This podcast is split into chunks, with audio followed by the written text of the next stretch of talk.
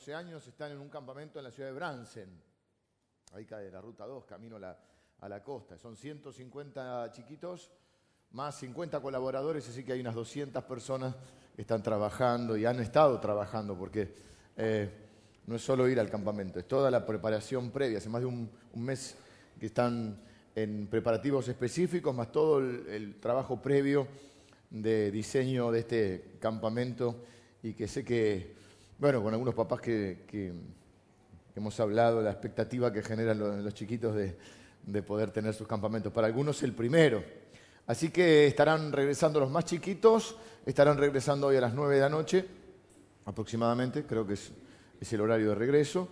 Y los que son un poco más grandes, los GPS, re- regresarán en el día de mañana. Siempre como nos comunicamos con mi señora que está en, en el campa con, conduciendo el campamento y me dice que está todo bien, los chicos están bien, así que los mamás. Seguramente ahora con todas las redes es mucho más fácil conectarse. En Facebook ya hay fotos de, algunas fotos del campa. Anoche tuvieron la noche de Narnia con una superproducción ahí, así que está, está siendo todo muy, muy bendecido. Bueno, vamos a mirar la palabra de Dios. Estamos con las parábolas, que eran pequeñas historias que contienen grandes verdades que Dios puso o escondió en esas parábolas antes de la fundación del mundo.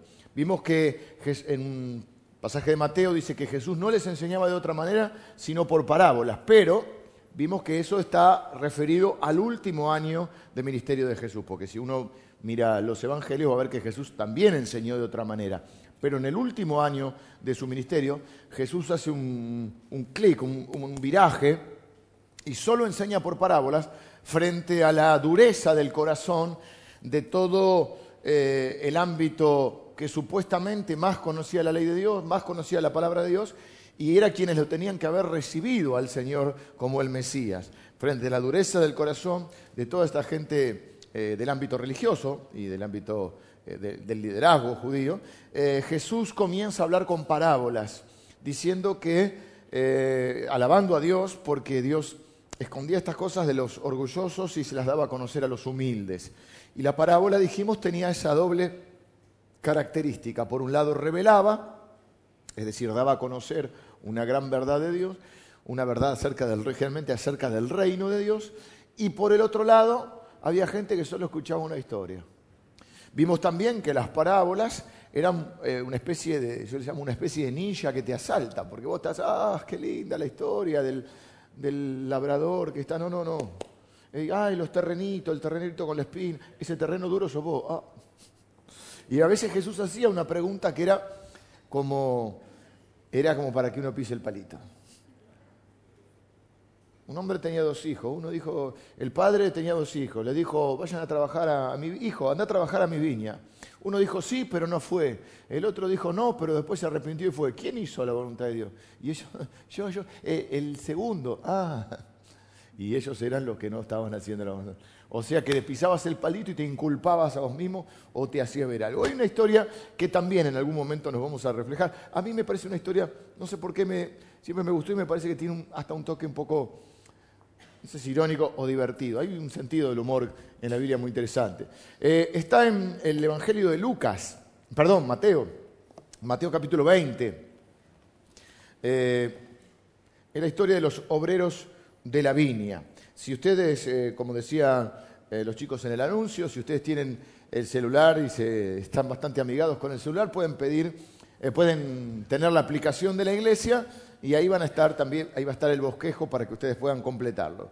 Si no, también está, ahí están los servidores que tienen un bosquejo. Usted, si no lo tiene, para, para poder seguir mejor la enseñanza de hoy, pueden levantar su mano y un servidor le va a alcanzar este, un bosquejo más breve, pero bastante completo de la enseñanza de hoy.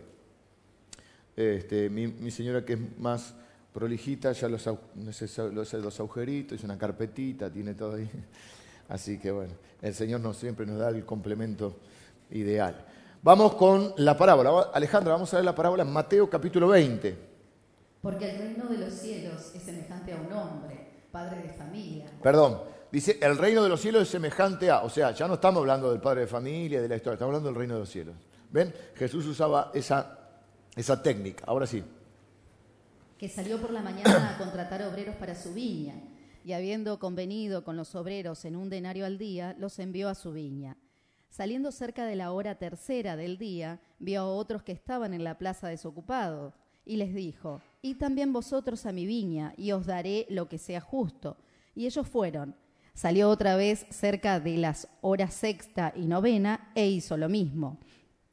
Y saliendo cerca de la hora undécima, halló a otros que estaban desocupados y les dijo, ¿por qué estáis aquí todo el día desocupados? Le dijeron, porque nadie nos ha contratado. Él les dijo, Id también vosotros a la viña y recibiréis lo que sea justo.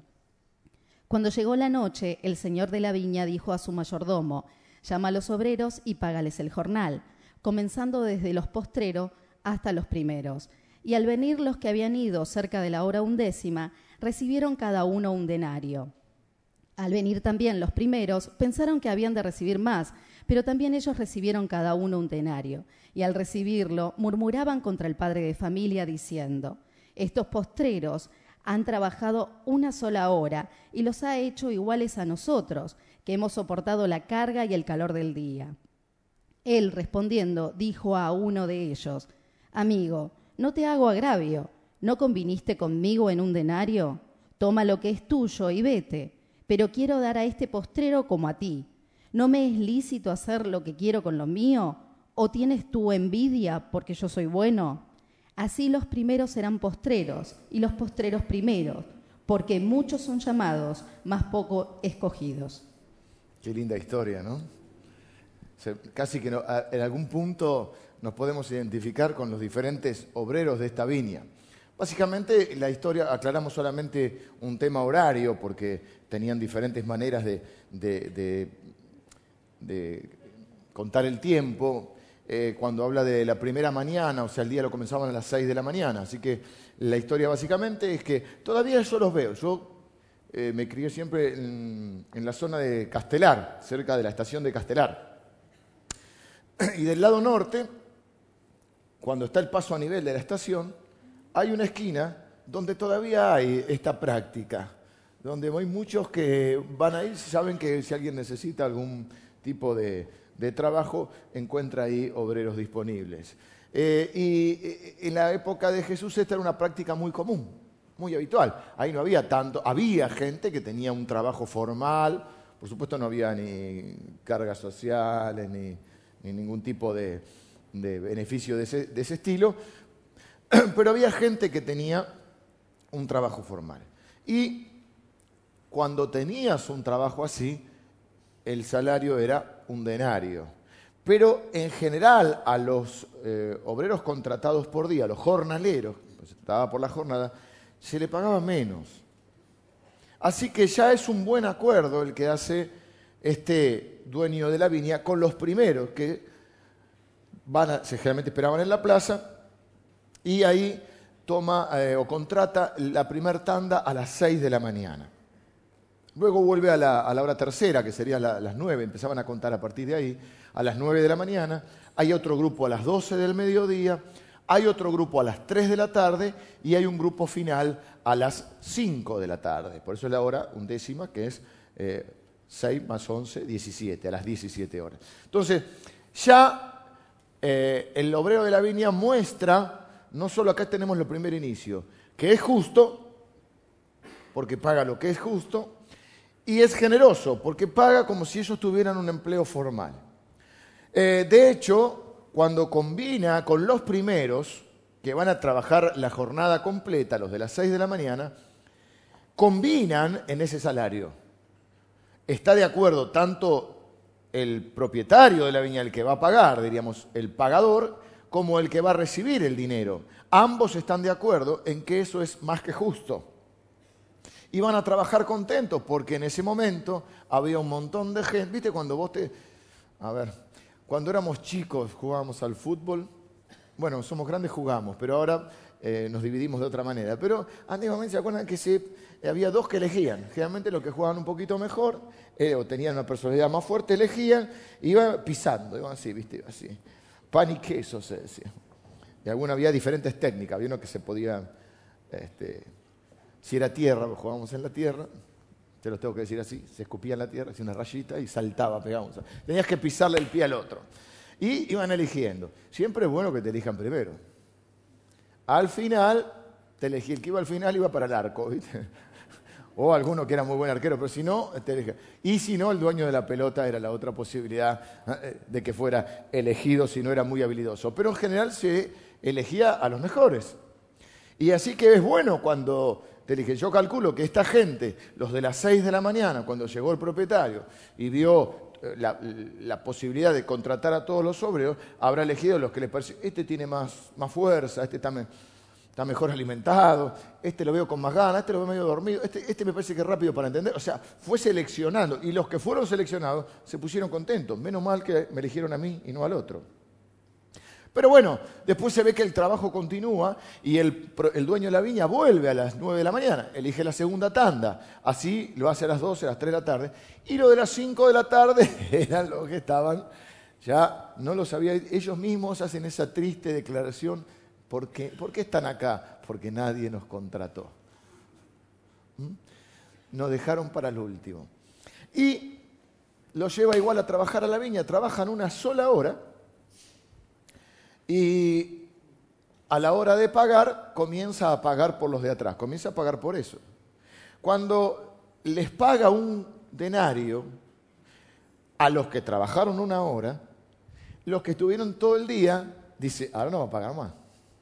Ellos habían combinado en un denario, pero cuando vieron, se compararon con los de las 5 de la tarde, si estos que trabajaron una hora, les paga un denario, a nosotros nos va a pagar más.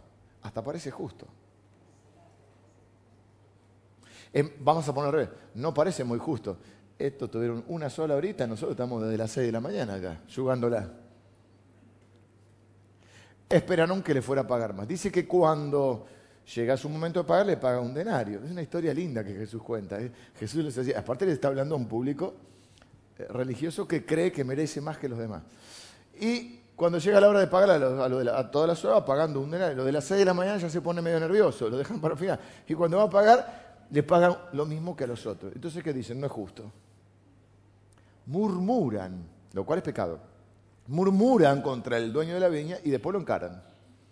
Y le dicen, trabajamos todo el día, nos rompimos el lomo ¿eh? y nos pagan lo mismo que ellos. El, el dueño tiene una respuesta sencilla. Dice, no convinimos en esto. ¿No estabas contento? ¿No estabas de acuerdo?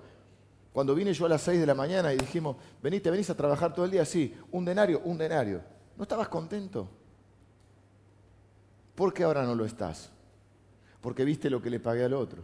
Y si yo al otro le quiero pagar más, o le quiero pagar en este caso lo mismo, si yo quiero ser generoso con el otro, ¿por qué te molesta a vos? ¿Acaso tienes tu envidia? Mm, chanfle. No, miren esta pregunta. ¿No me es lícito hacer con lo mío lo que quiero? Podríamos agregar, ¿y si yo se la quiero regalar la plata? ¿Cuál es? Pues si es mía. ¿A vos qué te importa? Te pagué lo que a vos corresponde. ¿Estabas contento con el acuerdo? No dijiste, qué bendición, me eligieron a mí. A estos no los eligieron, estos pobres fracasados. Eh, estos debiluchos, me eligieron a mí. ¿No estabas contento con tu bendición? ¿No estabas contento con tu trabajo? Ahora viste que el otro con menos esfuerzo ganó lo mismo y te pusiste envidioso. Esa es la palabra. O tienes tu envidia. A tocar un temita bravo voy a, tocar voy a hablar de la envidia un poquito. Y de algunas cosas más. Eh, pero si vos te sorprendés a vos mismo, diciendo muchas veces, es una especie de, diagnóstico que cada uno se hace. Si vos te sorprendes muchas veces a vos mismo diciendo, no es justo, es que te está agarrando la envidia. Cuando uno comienza a decir muchas veces, ¿por qué ellos y por qué yo no? Si capaz que yo me estoy esforzando más que ellos, porque ellos tienen alguna bendición que yo no tengo, cuidado porque podés caer en la trampa de la envidia cuando parece que Dios está bendiciendo más a otro que a mí, o cuando otro está teniendo una, una forma de ser bendecido, que yo no siento que, que esté siendo bendecido de esa forma o de la misma manera. Ahí es donde tenemos que empezar a activar nuestra fe, no para pedir más, sino para confiar. Acá pusimos, cuando parece que Dios está bendiciendo a alguien, como no lo está haciendo con vos, relájate. Él sabe lo que es mejor para vos. Confía en Dios cuando parezca que la vida es injusta. Así que la fe siempre entra en todos nuestros tratos con Dios. Vamos con nuestro primer punto. Eh, la envidia es una señal de falta de confianza en Dios. Para completar, aquellos que van completando, la palabra en el primer punto es confianza. Eh, una de las formas entonces de saber si me está agarrando un poco de envidia es cuando yo empiezo con este tema de la justicia. No es justo que éste tenga esto y, y yo no lo tenga. No es justo que a él le sea más fácil que a mí. No es justo que él tenga oportunidades que yo no tengo. ¿Por qué a ellos Dios los bendice, o a él o a ella lo bendice de esta manera y a mí no? ¿Por qué ellos tienen ese premio? ¿Por qué los hijos de ellos recibieron un premio o algo y los míos no?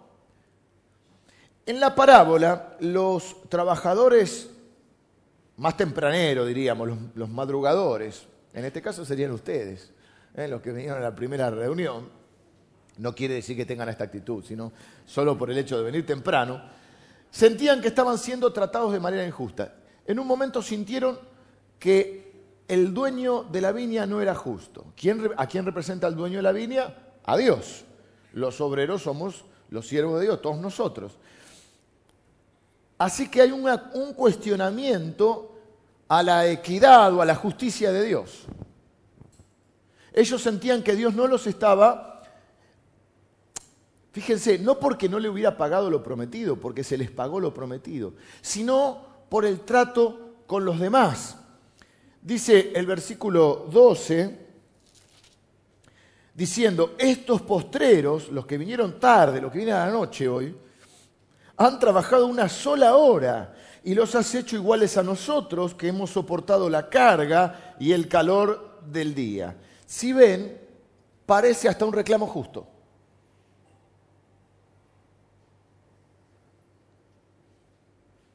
Si no hubiera sido, creo yo, porque los hubiese contratado primero y, hubiesen acordado. Si Jesús no hubiese aclarado que ese salario no solo es justo, sino que es generoso, porque es lo que se le pagaba a un empleado formal con el quien se tenía confianza y un montón de cosas, y siempre el, jornalero informal gana menos, es como el que está en negro, digamos. ¿Mm? Pero parece un reclamo justo, pero no lo es. Es más, fíjense que a los otros, ya lo de las nueve ya no pueden decir nada, porque no habían trabajado día completo, lo de las doce menos, lo de las tres de la tarde menos.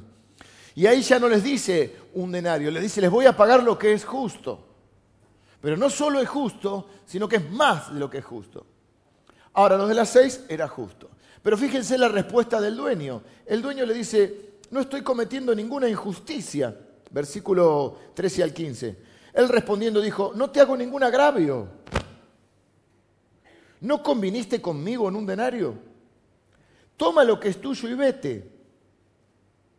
Pero si quiero dar, quiero dar a este postrero como a ti, o sea, le quiero dar lo mismo. ¿No me es lícito hacer lo que quiero con lo mío? ¿O tienes tú envidia porque yo soy bueno? Así dice, termina en un versículo que es conocido, pero quizá no tanto el contexto, los primeros serán postreros y los postreros serán primeros. Cuando uno se pone envidioso, lo primero que tiene que revisar es su confianza en Dios. ¿Por qué? Cuando uno se empieza a mirar la bendición de otro, uno dice, no, yo no escondo. A mí me molesta un poco lo de él. Fíjese, espera que me está haciendo un poco de ruido el cable. Se nos está... De tanto uso se nos está... Hay que cambiar el cable. Eh, cuando uno se pone así, tiene que entender que uno está luchando contra Dios. El cuestionamiento es hacia Dios.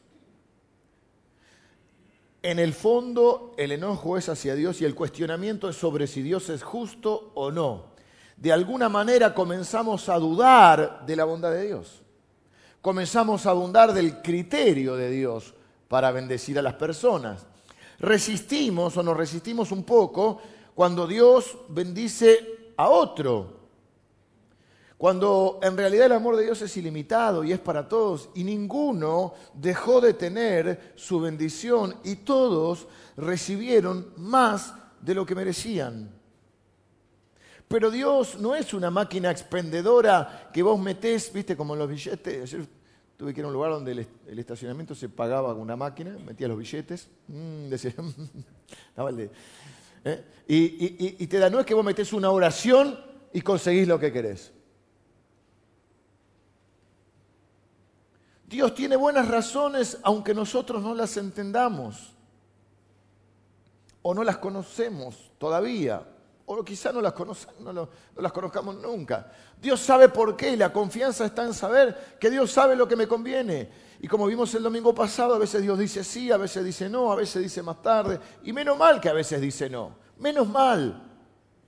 Menos mal que Dios sabe lo que me conviene. Menos mal que a veces no me dice que sí. Porque yo creo que cuando yo cuestiono la equidad de Dios o cuando cuestiono el criterio de Dios para otorgar bendiciones o para decir sí o para decir no, estoy cuestionando las decisiones de Dios. En el fondo estoy creyendo, y ese es otro, otro pecado que se llama orgullo, estoy creyendo que yo sé mejor que Dios lo que me conviene. Entonces cuando Dios no hace lo que yo quiero, o lo que yo le pedí, o lo que yo espero, en este caso lo que ellos esperaban, me enojo con Dios. Y ahí empiezo a hacer una serie de medidas, tomo una serie de medidas. Cuando puedo hacer piquete a Dios, por ahí me le ando quejando, por ahí dejo de venir a la iglesia, por ahí le digo a alguien, no, porque Dios a mí no me escucha. O por ahí no digo nada porque, bueno, me da un poco de cosa decirlo, pero en el fondo de mi corazón empiezo a acumular una especie de amargura o de resentimiento o de, desánimo. Y bueno, da lo mismo, ¿para qué al fin y al cabo? Eh, yo que tanto que le servía a Dios y al fin y al cabo este otro viene y tiene más bendiciones que yo. La envidia es como la fiebre y la duda o dudar de Dios es la infección. Es el punto. La fiebre es solo un síntoma, algo que nos avisa eh, la envidia nos avisa que en el fondo de nuestro corazón estamos dudando de Dios. Cada vez que tenemos envidia o, nos comparamos y en esa comparación eh, empezamos a, sentirnos mal, en el fondo lo que estamos es teniendo duda de Dios. La medicina es volver a confiar en Dios. Así que el problema con la envidia es este, no confiar en Dios, no creer que Él está interesado en mí, no confiar en que Él sabe lo que yo necesito y que, es lo mejor para mí. Hay cosas en mi vida que no tengo, hay oportunidades que no tengo y Dios sabe por qué. Hay talentos que Dios no me dio. Yo quería ser jugador de fútbol, pero no, no alcanzó. Entonces ahora los, miércoles me disfrazo con unos amigos míos de jugador de fútbol y voy a intentar. Ahí peleamos, discutimos y pagamos para jugar. Los jugadores le pagan para jugar. Nosotros pagamos para jugar. Y queremos, estamos jugando el campeonato del mundo, ¿viste? Y este año es un año diferente. ¿Por qué? Porque está el mundial. La vida es algo que transcurre entre mundial y mundial, decía. ¿no? Así que, y quizá usted quisiera tener algún talento que no tiene. Dios sabe por qué y confiar en que, en que, en no mirar las oportunidades o los talentos que tienen los demás, sino ver qué talentos tengo yo y qué oportunidades tengo yo.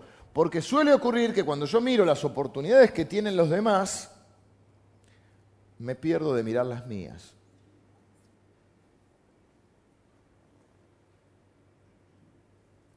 La envidia, número dos, te aleja del propósito de Dios. La palabra ahí es alejar o te aleja del propósito de Dios. Esto que estaba diciendo, cuando envidias a otras personas, es fuerte la palabra envidia y seguramente ustedes están diciendo, al igual que yo, no, no, este mensaje es para otro.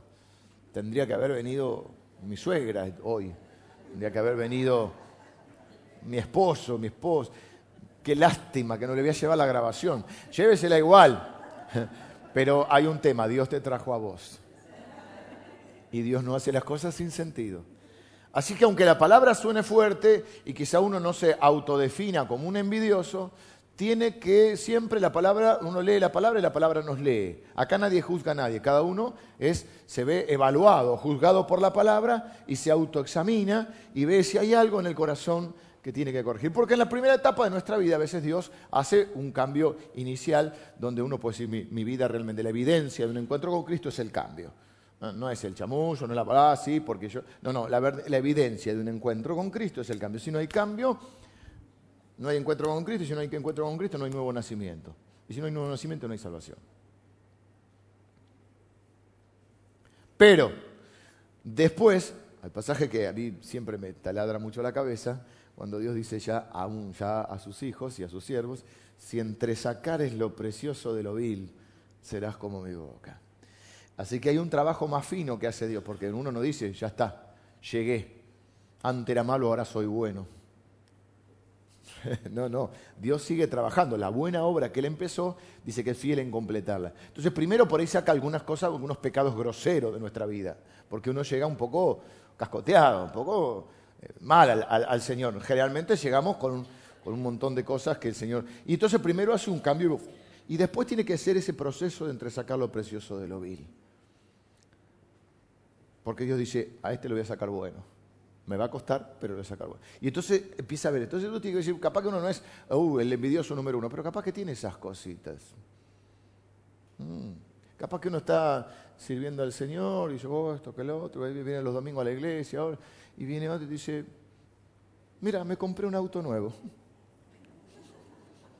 Ah, ¿oraste mucho? No. ¿Te mataste en este trabajo? No, dice, trabajo a las 2 de la tarde, estoy en mi casa. Ah, ah, ah. Tan, tan, tan, Está sirviendo acá, una jovencita de la iglesia, orando para que el Señor te dé la otra, ¿cómo es la media naranja? sí, sí.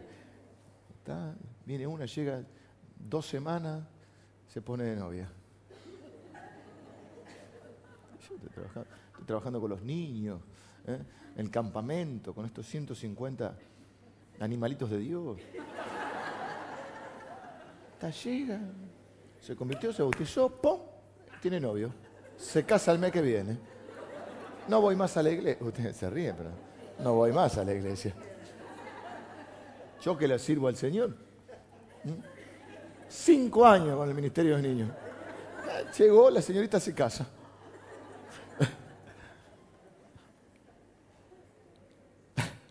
Esto no pasa acá en otra iglesia.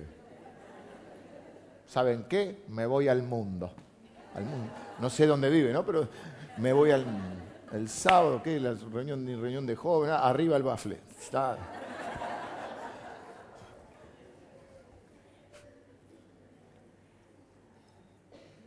Dios nos ha dado a cada uno, nosotros vimos el domingo pasado, una carrera por correr.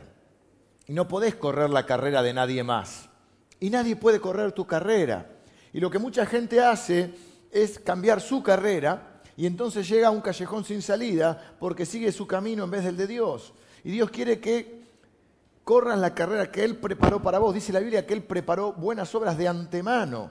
Es decir, Dios tiene un plan y un propósito. Y entre más entiendas el llamado de Dios, menos te vas a preocupar por lo que Dios está haciendo o el llamado de otra persona. El tiempo que uno gasta envidiando, a veces dice, no, yo no lo envidio, lo admiro.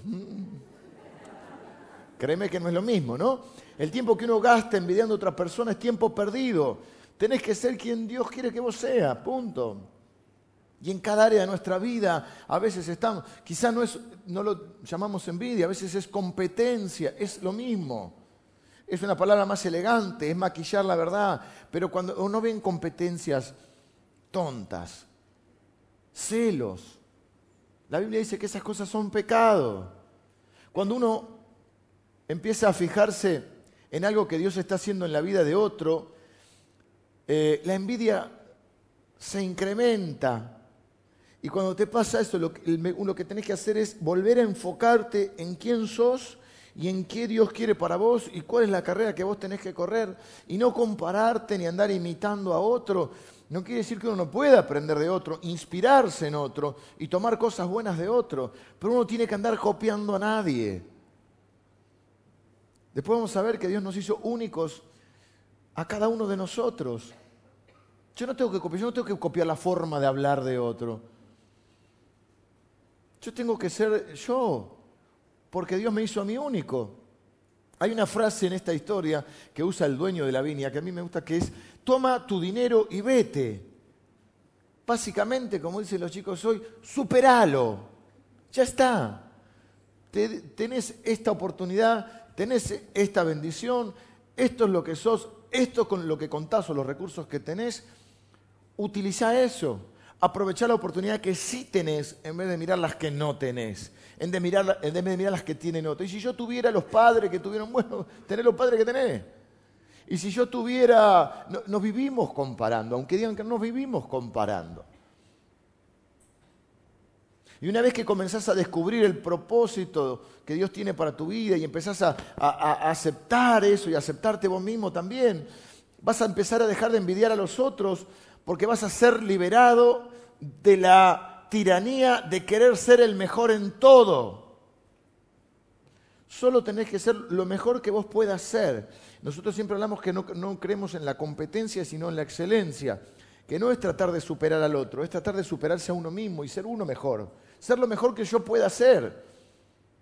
Yo no tengo que ni que criticar a otros predicadores para sentirme un poquito mejor.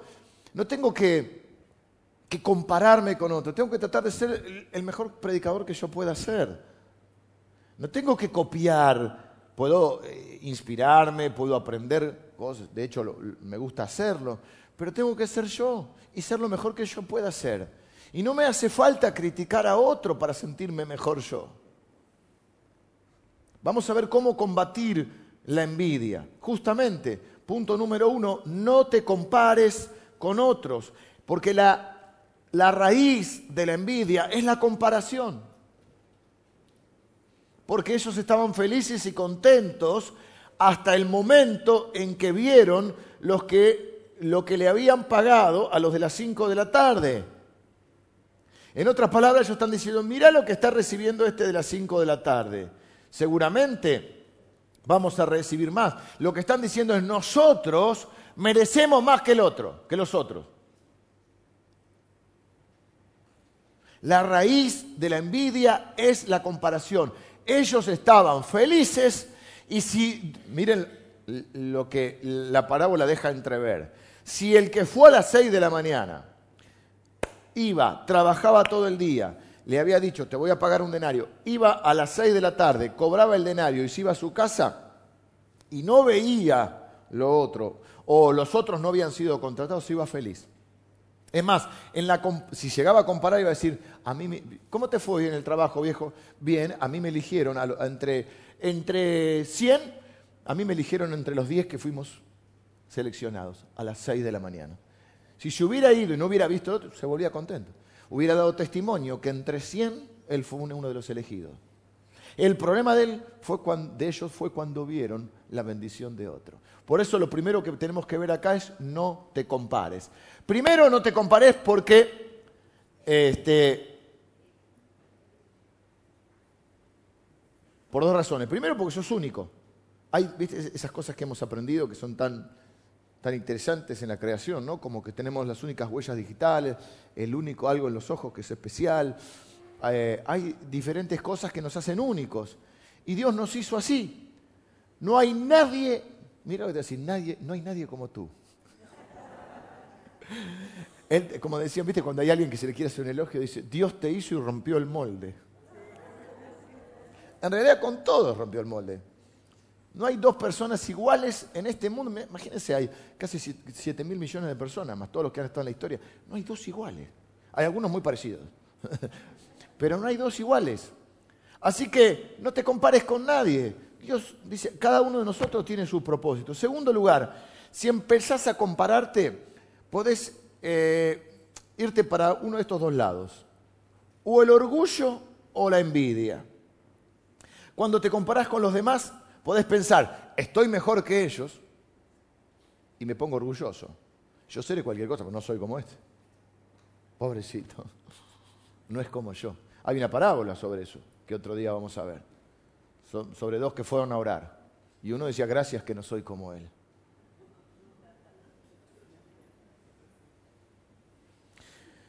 Y si pensás que estás, eh, que los otros están mejor que vos, posicionados, con más oportunidades o que fueron más favorecidos, te va a agarrar la envidia. Así que orgullo y envidia, ambos son pecado. Y aparte normalmente la envidia ocurre en una situación, hay un cuento de Fontana Rosa, que les gusta leer, que habla sobre esto, no me acuerdo el, título del cuento, que es uno que está mirando cómo pasan otras personas y empieza a idealizar al otro. Seguro que este ahora se va a su casa, lo espera una, novia hermosa, y hace todo el cuento, ¿no? Y se hace toda una imaginación que... Nosotros tendemos a idealizar la vida de los demás. Fíjense los chistes en el trabajo. ¿De qué trabajas? Los hombres se preguntan de qué trabajas, ¿no? Muchas veces la primera pregunta, ¿a qué te dedicas? Siempre nos parece que el trabajo del otro es mejor. Frases como, vos sí, ¿eh? Vos sí que tenés la vaca atada.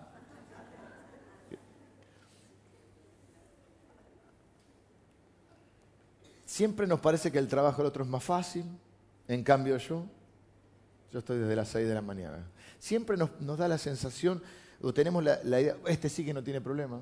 Así me dijo un día, me inventaba hace unos años. Justo había tenido una semana yo complicadísima, complicadísima. Estoy bajando del auto, me acuerdo todavía que eh, no estaba el estacionamiento, hace muchos años, la iglesia era diferente, no estaba el estacionamiento, nada, se entraba por un pasillo. Yo estaba cerrando el auto para para venir a la reunión de la noche, en la puerta, no teníamos estacionamiento. Y, viene un, jovencito y me dice, pastor, usted sí que no tiene problema. Justo yo había tenido una semana de esa como así, y ya no me dio ni para enojarme. Este, y digo, ¿le cuento o no le cuento? No, no le cuento nada. Y le dejé ahí, ¿viste?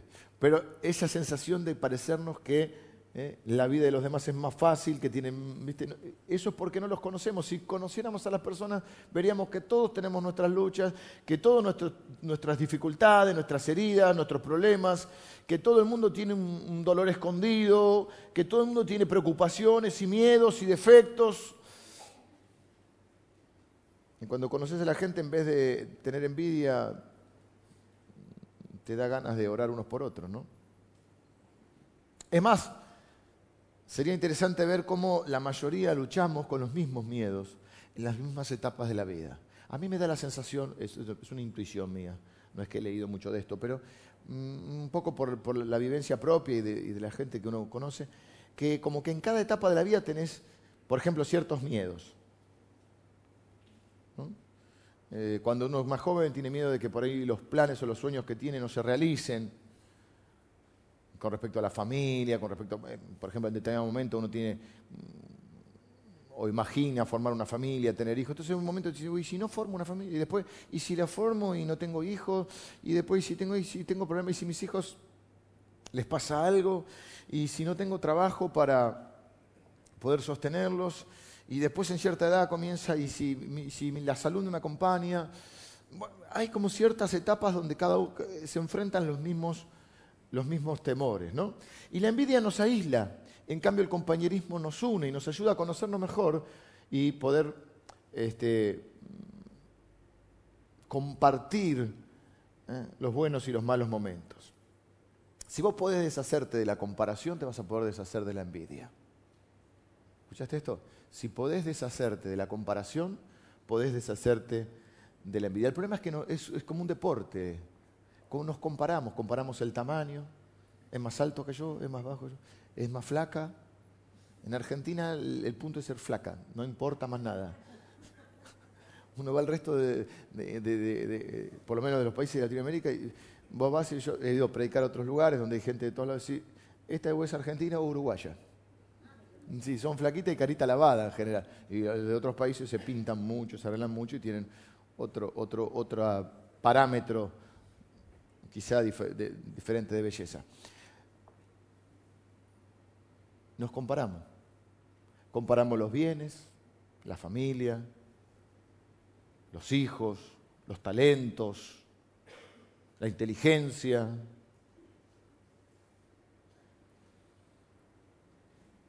color de pelo, otra cosa de los argentinos quieren ser rubias. la tintura que hay en este país. Ahora me estaban diciendo, mira, me estoy poniendo canoso.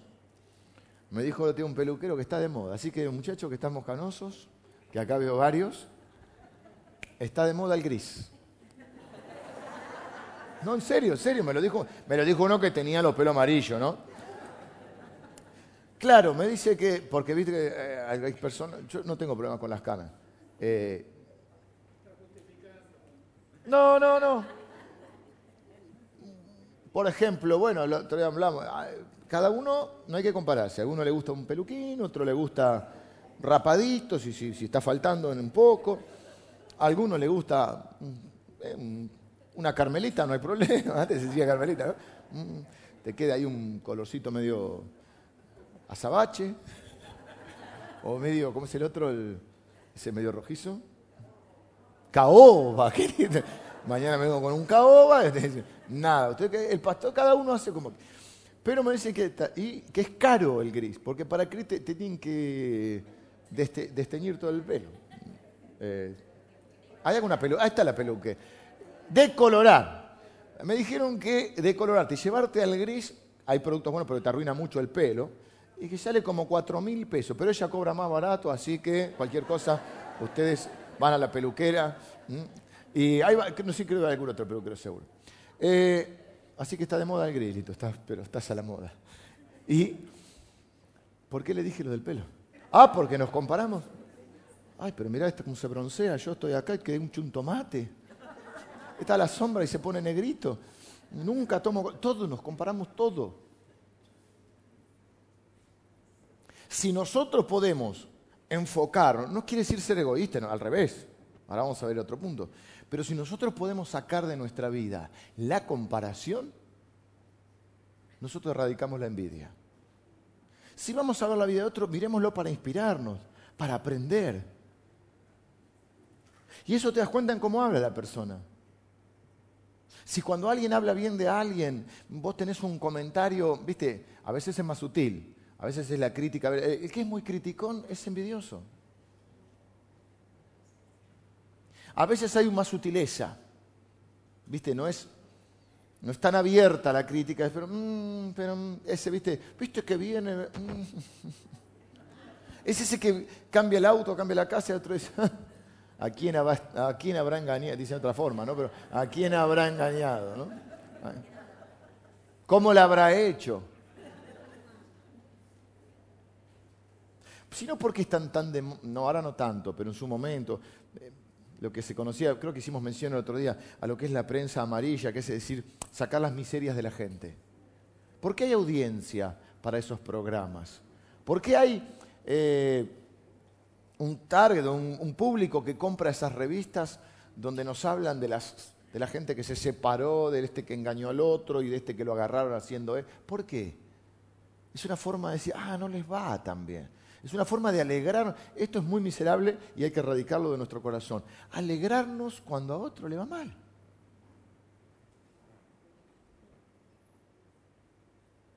Y entonces nos comparamos y comparamos, digo, todos los aspectos y comparamos nuestros talentos también. Y yo quiero decirte, cuando vos estés delante del Señor, Normalmente hablamos de eso porque tenemos que tratar de vivir siempre la vida con, la, visión completa y del final. Y el final es que vamos a estar delante de Dios y daremos cuenta por nuestra vida. Entonces, eh, parte del sentido de nuestra vida es prepararnos para ese gran día que estemos delante de Dios. Y Dios no te va a juzgar por las oportunidades que no te dio. Ya capaz que algún día hablamos de la parábola de los talentos o de las diez minas, que es otra parecida. Minas era plata era una forma de dinero. Dios no te va a juzgar por las oportunidades, que no hace falta que te justifique. No, lo que supuesto, mira bien que este chico cómo está progresando, o mira cómo sirve a Dios, o mira el don que Dios no te va a juzgar por los dones que no te dio. Dios no te va a juzgar por las oportunidades que no te dio. Si Él sabe lo que te dio. En la palabra de los talentos uno le dio 10, a otro 5 y a otro le dio 1. Dios no espera que hagas aquello que, para lo cual no te capacitó. Dios espera que hagas aquello para lo cual te capacitó. Si Él dice que preparó las buenas obras de antemano. No hace falta justificarse porque otro le va bien. No significa tampoco que vos te vayas mal. Así que hay que erradicar esa comparación que nos lleva a la competencia. Nosotros creemos, y esto como iglesia, nosotros no competimos con otra iglesia. Nosotros amamos y bendecimos a todas las iglesias que predican a Cristo porque son hermosas, porque son de Cristo. Y oramos para que les vaya bien, y oramos por los otros pastores, y en lo que podemos y podamos colaborar con otras iglesias. Yo cuando me encuentro con algún otro pastor y, y, por ahí elogia algún aspecto de nuestra iglesia, digo, cuando quieras te venís, todo lo que nosotros tenemos está a disposición materiales, querés hablar, hay un área que está funcionando bien y que quizá en tu iglesia no está funcionando, querés hablar con el líder de esa área, querés que alguno de nosotros vaya a, compartirle a tus líderes cómo se está trabajando. No por el, orgullo, siempre que vamos vamos a aprender, nunca decimos, ah, nosotros somos mejores que nadie, pero si hay algo bueno en nosotros es para compartirlo porque nos lo dio Dios. Y Dios nos lo ha dado para, nos lo ha dado para compartir. Yo no estoy pensando, a ver, eh, Sí, sí puedo aprender. De hecho, he ido a otras iglesias a aprender al revés. Cosas que creo que nosotros tenemos que mejorar o cosas que nosotros tenemos que desarrollar y aún no hemos desarrollado. Y me encanta cuando me encuentro con gente generosa. Y en general, te voy a decir algo que aprendí también o que vi. La gente más generosa en cuanto a, volcar su experiencia y sus logros es la gente que le ha ido bien. El que está tranquilo en el trabajo no tiene problema de enseñar el trabajo a otro. Pero viste que se dice, no le voy a enseñar el trabajo porque después lo a ver si lo hace mejor y me sacan el trabajo a mí. Qué feo. La gente que le va bien en general quiere contar y, compartir porque quiere que a otros les vaya bien. Estamos hablando, en este caso, ya del ámbito cristiano, por supuesto. Por eso nuestro segundo punto, el antídoto es, número uno, para el antídoto contra la envidia no te compares. en el bosquejo está, eh, no te compares con otros. Segundo, el, tema del bosquejo es que va descubriendo lo que digo, ¿no? Antes de tiempo. Ustedes ya lo leen de entrada y ya saben toda la predicación. Pero bueno, es así. Celebrar la bondad de Dios. Este es el lado positivo. Hay algo que no hay que hacer, que es no compararse. Hay algo que hay que hacer. Hay que celebrar la bondad de Dios en la vida de otro. Hay que alegrarse por las bendiciones de los demás. Cuando veo que Dios bendice a otro, los de las seis de la mañana, si hubieran sido gente de la iglesia del Salvador, los de las seis de la mañana hubieran dicho, qué bueno que ellos también se llevaron un denario, qué bueno que van a poder darle una buena comida a su familia, qué bueno que no se quedó sin trabajo nadie, que nadie se quedó clavado en la plaza, qué bueno. Dice la Biblia en Romanos 12, 15, alégrense con los que están alegres, o gozados con los que se gozan, llorad con los que lloran. La primera parte de esta oración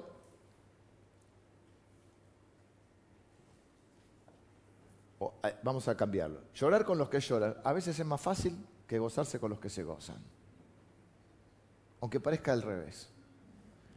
Es más fácil consolar a alguien que le está yendo mal que alegrarse con alguien que le está yendo bien. Cuando alguien está pasando un tiempo difícil, es fácil ser compasivo. Nos hace sentir bien ayudar a alguien. Eh, puede incluso que si alguien, no sé, suponete que vos tenés trabajo y alguien perdió el trabajo, te sientas conmovido, que saques de tu bolsillo para ayudarlo. Puede ser que eso te haga, este, sea, se te haga fácil, pero es más difícil alegrarse con las bendiciones de los demás. Y muchas veces, o en este caso, en vez de estos obreros de regocijarse o de alegrarse por la generosidad del propietario, se resintieron. ¿Hacen ustedes eso alguna vez? No. ¿Alguna vez nos hemos quejado o hemos pensado, ¿por qué ella tiene eso? ¿Por qué ella, no sé, tiene salud y yo no? ¿Por qué ella tiene esas piernas? Dice una chica, y mira las mías, dice, tengo estado estas dos macetas, estos tobillos, mira las piernas torneadas que tiene. Dije las piernas, pero se, extiende al resto del cuerpo. ¿Por qué, tan, ¿Por qué algunos tanto y otros tan poco? Dicen algunos.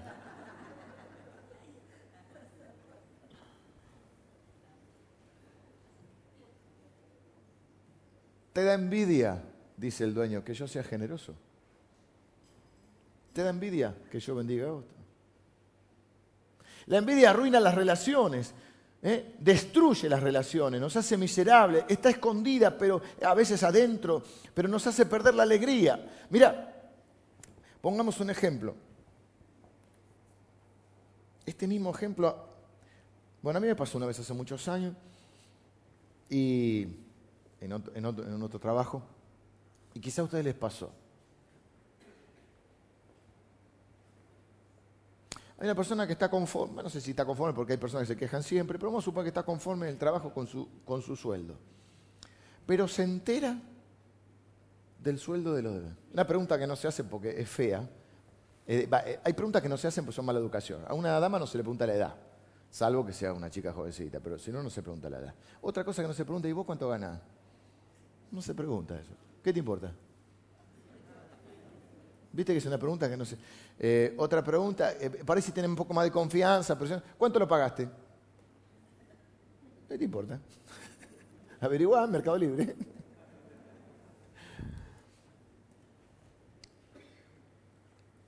Carlito, oh, qué macanudo, Carlito, en el trabajo. Hasta que nos enteramos cuánto gana Carlito. Y si Carlito le pagan más que a nosotros, Carlito comienza a ser el vago que no se merece semejante sueldo.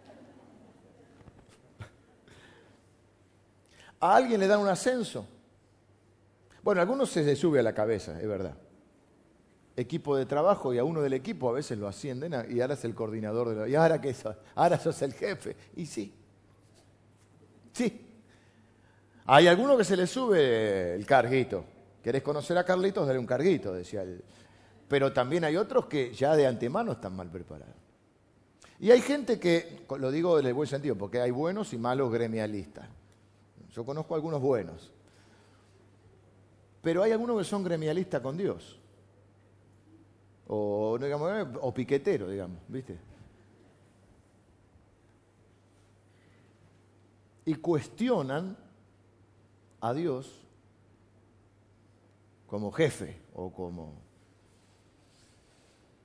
Y cuando uno es muy quejoso, uno está cuestionando a Dios. Y cuando uno cuestiona una elección que Dios hace, o una ubicación de alguien que Dios hace, o una bendición que Dios da a alguien, uno, en el fondo, le guste o no, se ha puesto envidioso. La vida se disfruta mucho más cuando uno se puede alegrar de la bendición de otro. ¿Por qué? Porque si bien Dios nos bendice, no hay... La, la felicidad no es un estado permanente, hay momentos de bendición y de felicidad. Y si solo vas a ser feliz cuando te toca una bendición a vos, cuando te toca un... Y bueno, van a ser menos los momentos que si sos capaz de alegrarte con las bendiciones de otro. Al fin y al cabo no somos un cuerpo, y cuando el cuerpo es bendecido, ah, Dios bendijo el ojo. No, Dios, Dios bendice el cuerpo. Y si el, ojo, y si el cuerpo ve mejor, gloria a Dios. A mí no... Eh, eh, eh, esto es muy, muy importante para aquellos que están liderando algún área uno tiene que ser un, facilitador de que Dios y alegrarse de que Dios use a otros y que los otros sean mejores. Y uno debe alegrarse cuando el alumno supera al maestro. Uno no tiene que tener la mente de enano mental, ay, si yo no estoy, esto no funciona. Eso, eso es que lo estás haciendo mal. Porque parte de tu tarea es hacer lo que te toca hacer y parte es enseñarle a otro. Y la iglesia va a estar mejor si acá hay mejores maestros, si hay mejores predicadores, si hay mejores discipuladores, si hay mejores servidores. Y uno no tiene que estar tratando de tapar al que está eh, creciendo, tiene que tratar de, contribuir para que otro se pueda, crear el ámbito para que los otros se puedan desarrollar. La envidia es mezquina porque quiere que los demás fracasen cuando, no, cuando, no tiene, cuando uno no tiene lo que ellos tienen. La envidia es mezquina. La gratitud es generosa. Es más, hay personas que se alegran, por eso le decía lo de la prensa amarilla, se alegran con las desgracias de los demás. Tiene auto nuevo. Mm, lo chocó. Ay, qué lástima. Hay gente que quiere que a otro le vaya mal. Yo no puedo, es inentendible. ¿O acaso qué es cuando hay, hay un chisme, una una cosa así. No es... Esperen que acomodo el cablecito.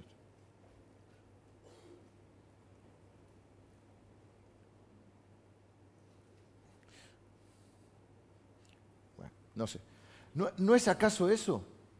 ¿Cómo puede ser que uno en el fondo le dé un poquito de alegría que a otro le vaya mal? Hay que erradicar eso del corazón porque eso hace que nuestro corazón sea un corazón miserable. Estoy, estoy fuera de hora, vayan los músicos. Me tiene loco el cable.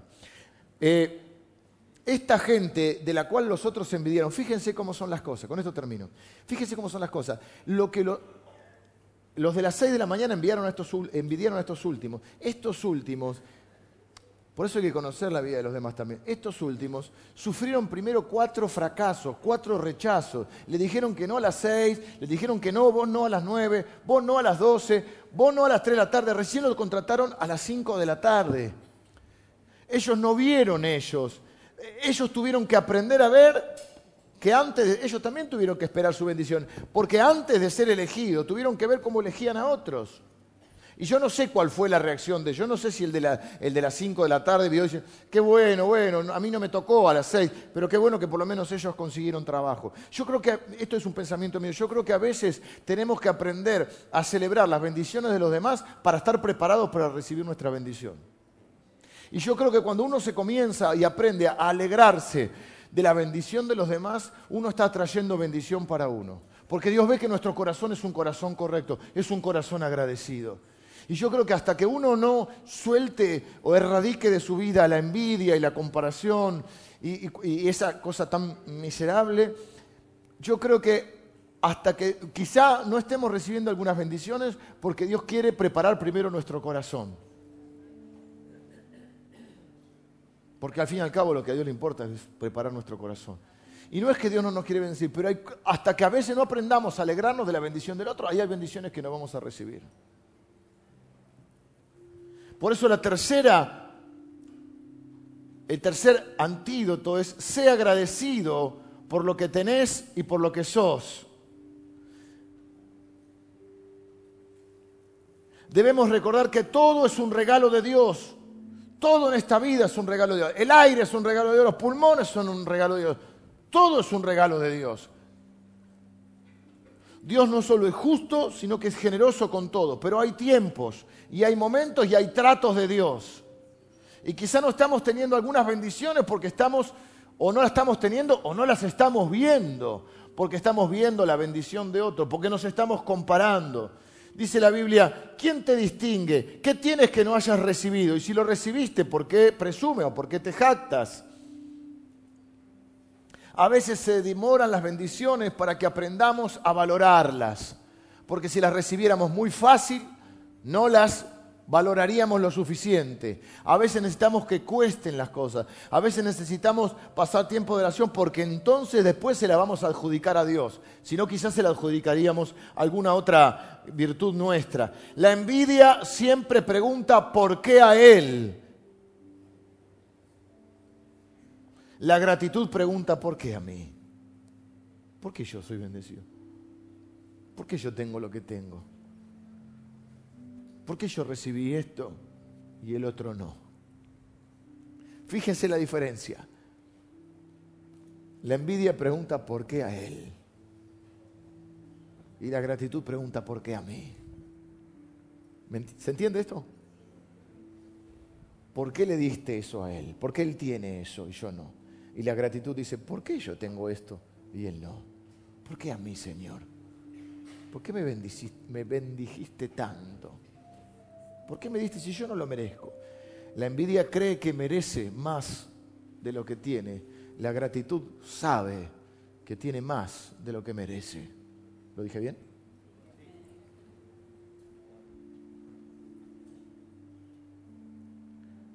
Los de las 6, 9, 12 y 3 no preguntaron por qué a mí a las seis de la mañana. No dijeron, ¿por qué me elegiste a mí, Noel? Dice, ¿qué, tipo sabio, el, qué tipo inteligente el dueño de la viña me eligió a mí? No dijo por qué a mí y no a ellos. Pero a la hora de pagar dijo, ¿por qué a ellos y no a mí? Eso es envidia, orgullo. La felicidad es una elección. Serás tan feliz como decida hacerlo. La felicidad, eh, la envidia se basa en el mito que yo debo tener más para poder ser feliz. Y si no sos feliz con lo que tenés, por más que tengas más, nunca vas a ser feliz. De hecho, conozco gente que tiene mucho más y no es feliz. Y conozco gente que tiene mucho menos y sí es feliz con lo que tiene. Tengo que ser agradecido por lo que tengo, por lo que soy, por cómo Dios me ha hecho. Claro, hay que aprenderlo porque quizá el contentamiento no es natural. La gente siempre quiere más. Pero nosotros somos hijos de Dios. Por eso Jesús dice, los últimos, tranquilo, los últimos serán primeros y los primeros serán últimos. Muchos, muchos de los parámetros que hoy se usan en este mundo, cuando venga el Señor, van a cambiar. El precio de las etiquetas va a cambiar. Y los que hoy son envidiados, quizás van a ser los últimos de la fila, está diciendo el Señor. Vamos a orar. Señor, en esta, en esta mañana, admito que muchas veces he tenido envidia, me he comparado, y Señor, yo te pido que me ayudes a erradicarla de mi corazón. Si querés puedes orar conmigo eh, en esta oración. Señor, yo te pido que me ayudes a erradicar de mi vida la envidia, la crítica, que es una forma de, de manifestar esa envidia o esa disconformidad, a erradicarla de mi corazón, Señor. Que yo pueda dejar de compararme con los demás y comenzar a disfrutar de tus bondades y de tus gracias hacia los demás, Señor. De alegrarme con los que se alegran también. Así como lloramos con los que lloran, queremos aprender a alegrarnos con los que se alegran. Señor, ayúdame a recordar que tengo mucho más de lo que merezco. Tengo mucho más de lo que merezco. Señor, cuando las cosas me parezcan injustas, cuando las cosas, cuando no cuando comience a haber queja en mi vida, Señor, ayúdame a poder ver todo lo que tú me has dado y que yo no merecía. Señor, haz de mí un hombre o una mujer agradecida. Haz de mí un hijo que sabe valorar tus bendiciones, Señor. Señor, ayúdame a erradicar de mi vida toda envidia, toda comparación, todo orgullo, toda exigencia para poder tener un corazón humilde, generoso y agradecido. Gracias por tu palabra, Señor. Yo bendigo a cada uno de mis hermanos, Señor. Y te doy gracias por esta amada iglesia, Señor. ¿eh? Donde estás ya, Señor, entresacando lo precioso de lo vil. Pero yo sé que esta es una iglesia generosa, una iglesia que se aman unos a otros, que se ayudan, que se alegran unos por otros. Pero, Señor, ayúdanos a seguir creciendo, madurando y pareciéndonos un poquito más a Cristo. Bendigo a cada uno de mis hermanos. En el nombre de Jesús. Amén.